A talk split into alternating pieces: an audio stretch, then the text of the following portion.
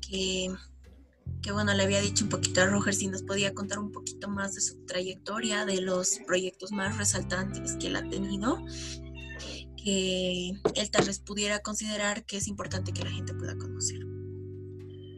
Bueno, mi nombre es Roger Carvajal y trabajo en la Universidad Mayor de San Andrés, en el Instituto Celadis, en el área de salud.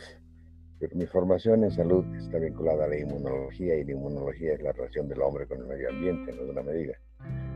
Y cuando vemos que gran parte de las enfermedades provienen de una falla en la vinculación del hombre con la naturaleza, pues eso nos ha movido a ver qué es lo que está pasando.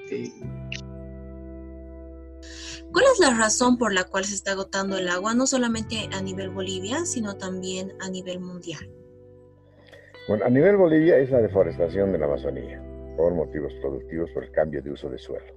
Si está definido, lo hemos visto con A nivel mundial es el aumento de los gases de efecto invernadero, que por la quema de combustibles fósiles, el anidro carbónico se va a la estratosfera y ahí hace una tapa que hace que permita que entre el calor, pero que ya no salga. Industrial, ciudad industrial, las quemas y el parque automotor en mal estado hace que Bolivia esté en primero como, eh, primero, en segundo como gas de efecto invernadero per cápita y el primero en deforestación a nivel mundial.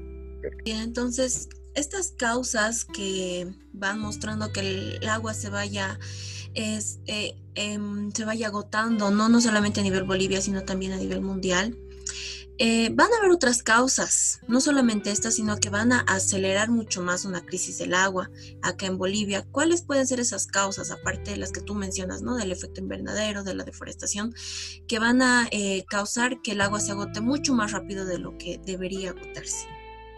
Bueno, la verdad es que tampoco cuidamos mucho el agua, ¿no? La gente sigue eh, sin tener unas conductas que debía ya en los municipios hacer notar a la gente, por ejemplo, la cosecha de agua. Ahora que ya conocemos las causas y también las causas que lo aceleran, eh, la pregunta es, ¿qué es necesario para poder garantizar el acceso de agua potable a las futuras generaciones? Claro, lo que pasa, a ver, el agua que, que llega por la cordillera se baja por los ríos y se pierde. Había que hacer represas, se están haciendo algunas represas pero puede ser un, proyecto geográfico mucho más estructurado, de modo que no se pierda prácticamente nada de esta agua y, quede como, digamos, eh, reservorios ¿no? grandes, como lo que se ha hecho. Entonces tiene que haber más ingeniería, más conocimiento, más geografía, más climatología. Y lastimosamente nuestras universidades trabajan cada disciplina por separado, no integran en un plan común, porque el Estado no les ha planteado el proyecto común, el problema grave, es resuelvan este problema y se junten todos, ¿no? Cada quien da su cátedra y sus estudios.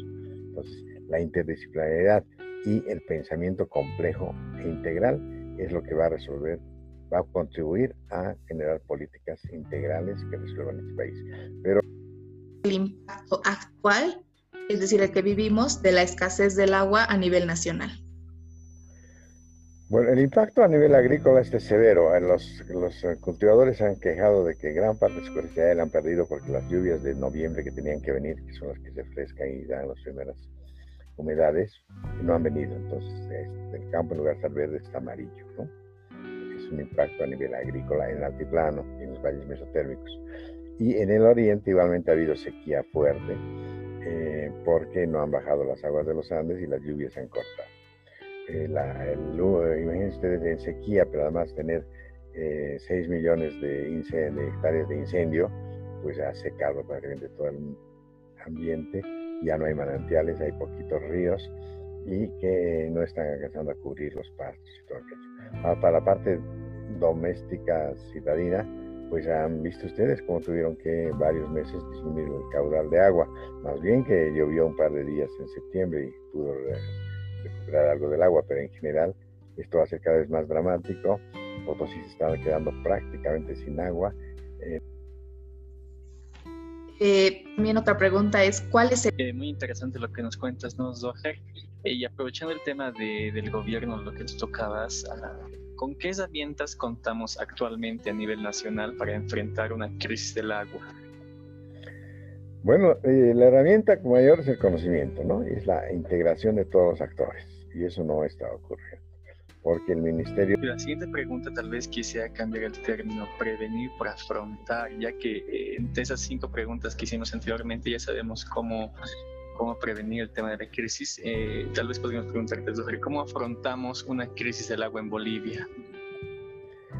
Eh, bueno, hay maneras de hacerlo. Una que puede ser de, de corto plazo, así para estos días, digamos, pues cuidar el agua no nos queda otra que haya conductas de parte de la alcaldía que hagan que la gente no desperdicie el agua y hay mecanismos, ¿no? el río todos reforestando, perdón, el país, estos valles y en todos los valles de, los Andes pueden asegurarnos una, una, por una gran parte del agua que va a volver a la cordillera y va a volver a, a llover.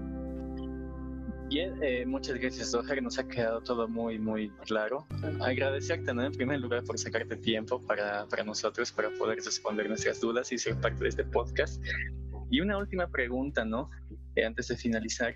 Eh, ¿Cómo les responderíamos a esta gente en esas entrevistas que estamos haciendo en la calle que piensa que el agua va a durar para siempre? O sea, ¿qué, qué respuesta concreta le daríamos a ellos?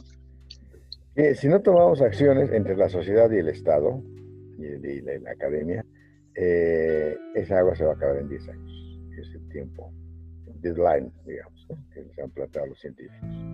Entonces tenemos que eh, presionar al Estado para que tome medidas, pero no solamente presionarlo con paros y huelgas, sino con soluciones.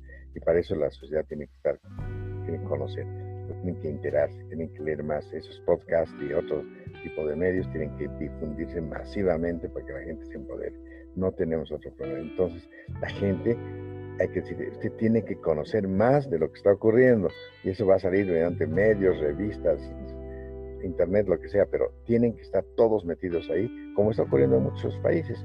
La gente se está enterando y está interpelando a los estados. Aquí la gente nada más está contenta tratando de sobrevivir a ver qué limones vende para, para comer en la noche, pero esperemos que eso también sea parte del problema para generar la solución que se vea que hay gente que puede tener serios problemas de sobrevivencia, porque ya no van a haber los alimentos, no va a haber la, producción necesaria para generar divisas que se mueva el aparato productivo.